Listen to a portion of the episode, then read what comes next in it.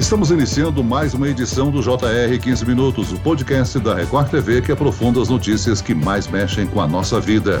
Rio de Janeiro, a polícia investiga a morte violenta de um enteado do vereador conhecido como Dr. Jairinho.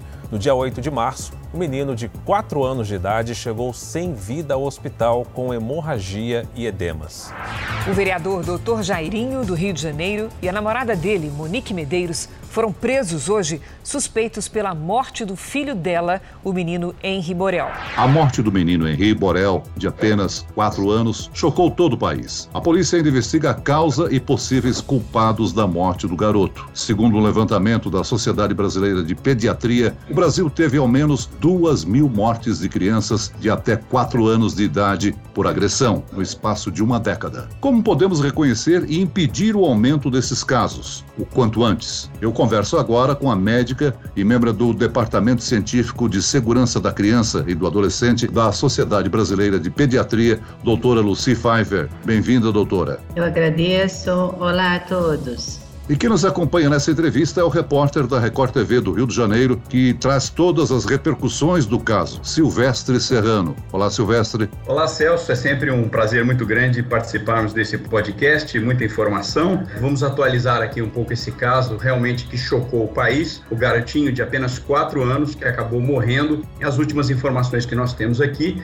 são os depoimentos que foram dados à polícia na última quarta-feira. Um depoimento de uma empregada doméstica em que confirma em que o menininho ficou trancado no quarto por 10 minutos no último dia 12 de fevereiro e lá, num silêncio absoluto, não respondia absolutamente nada. Depois ele saiu desse quarto mancando e reclamando de dores. Houve também um depoimento por parte de pessoas, funcionários de um salão de beleza, que demonstraram que logo depois de, desse episódio, a mãe foi até o salão de beleza ter uma sessão de beleza, cuidando do, do cabelo, das mãos, dos pés, o que mostra também um, um certo distanciamento de mãe em relação ao tratamento do menininho. Mas aproveitando aqui para conversar com a doutora Luci, eu gostaria de fazer a primeira pergunta. Doutora Luci, nesse tipo de faixa etária, crianças de 4, 5 anos, os principais agressores são pessoas que estão muito próximas, normalmente pai e mãe?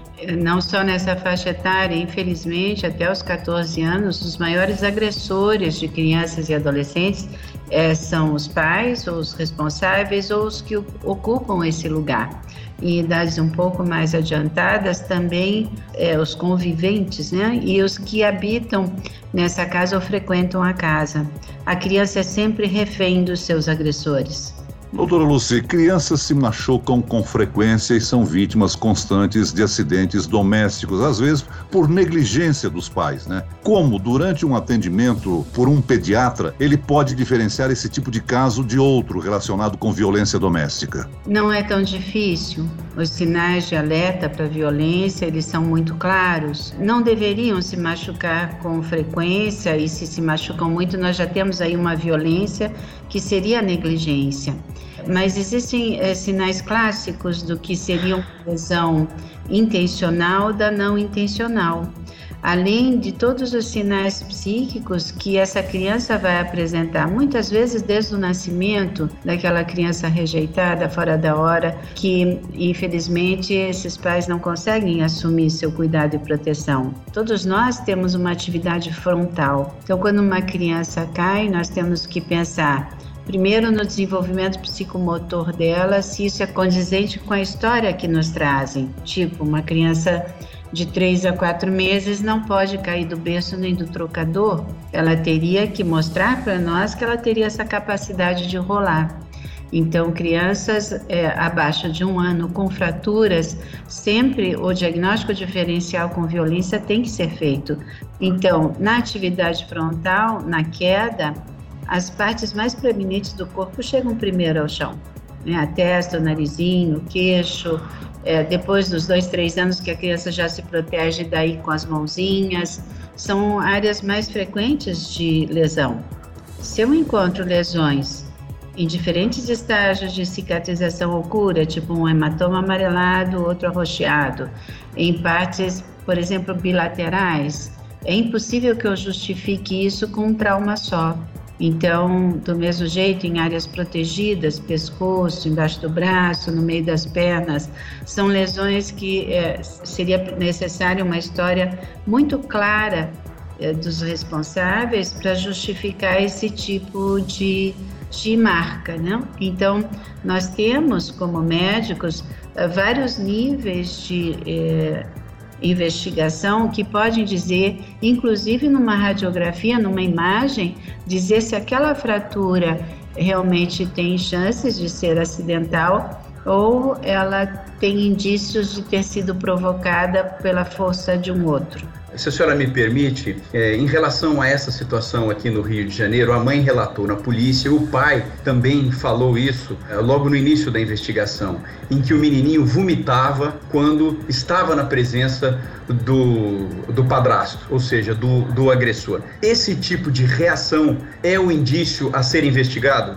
É um indício fortíssimo, não é nem fraco, né? Então, a, rejeição de uma criança por um outro, ela tem que ser sempre investigada, seja esse outro quem for. Essa reação é uma reação de pavor e não me parece que tenha preocupado ninguém porque não é só a reação de vômito que está descrita, mas sim dele pedir para não ficar com essa pessoa.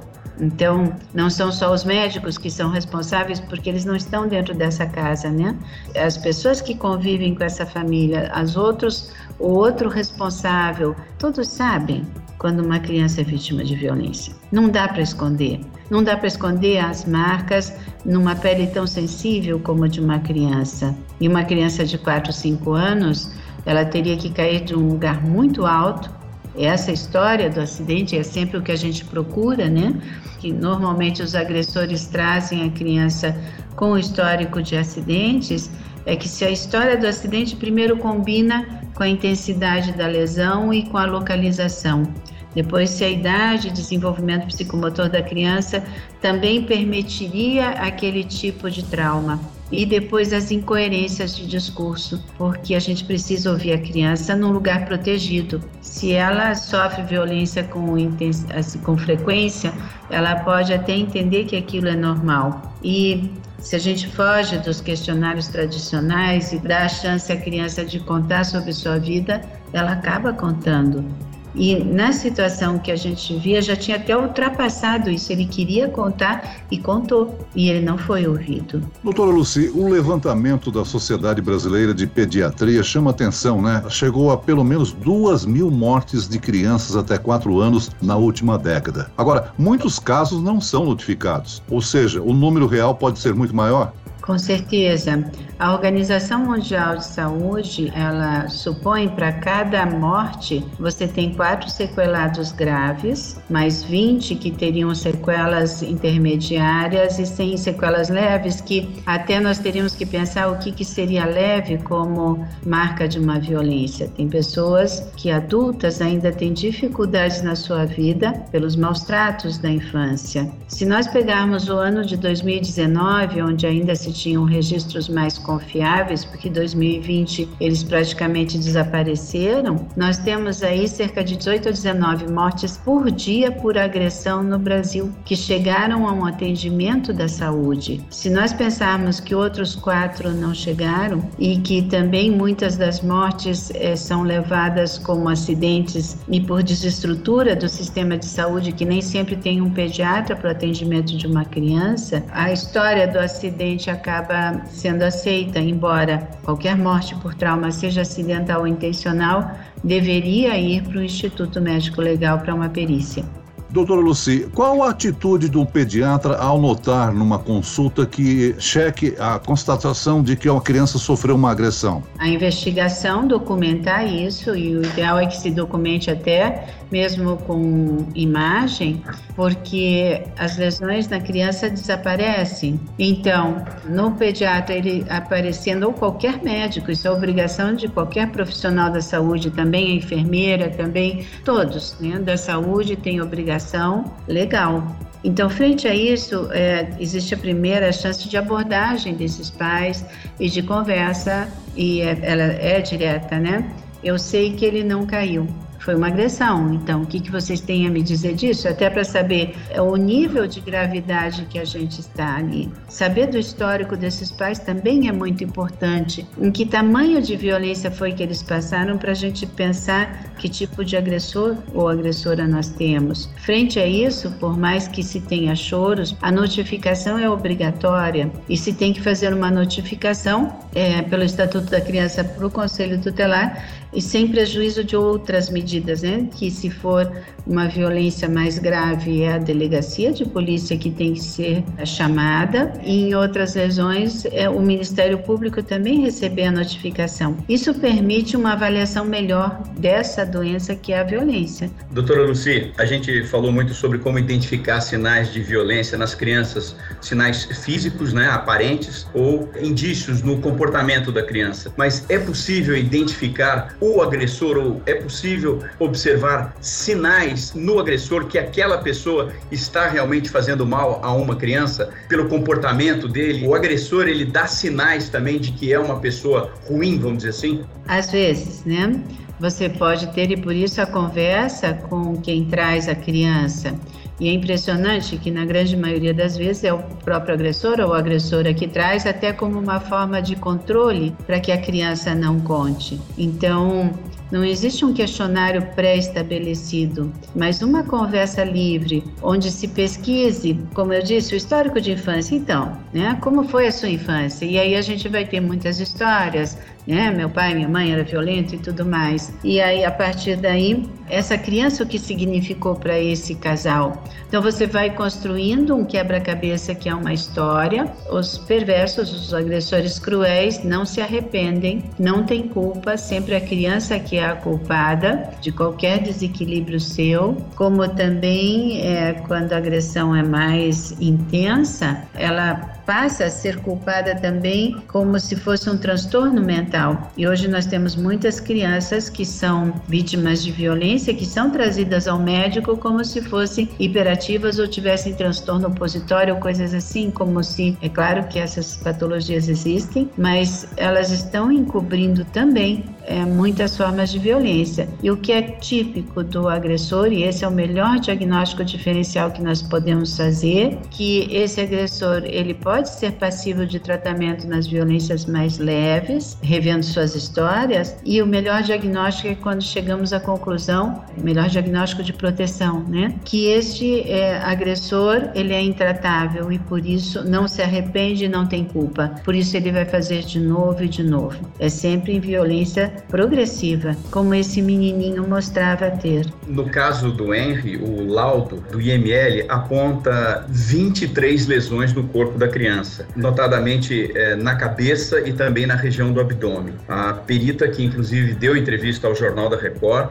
disse que a violência, principalmente na região abdominal, foi feita por uma ação contundente, que eles suspeitam de que o menininho tenha sido pisoteado. Quais são as agressões? O tipo de agressão mais comum quando a gente fala dessa violência contra crianças envolvendo pessoas próximas de parentesco, por exemplo? Se nós falarmos da violência física e a psíquica vai existir em todas elas, mas se nós falarmos da violência física, nós teríamos com maior frequência os hematomas, as lacerações, é, que são os tapas, os socos. Isso tem que chamar atenção. E isso pode chamar atenção de qualquer um, não só do médico. Em segundo lugar, de frequência, nós temos as queimaduras e são coisas extremamente cruéis. Em terceiro lugar, nós temos as fraturas e do que foi descrito, ele tinha lesões no corpo inteiro. A gente chama de síndrome da criança espancada, mas nós temos esse espancamento habitualmente de forma crônica. O prolongamento da pandemia tem provocado um aumento de casos de agressão a crianças? Com certeza.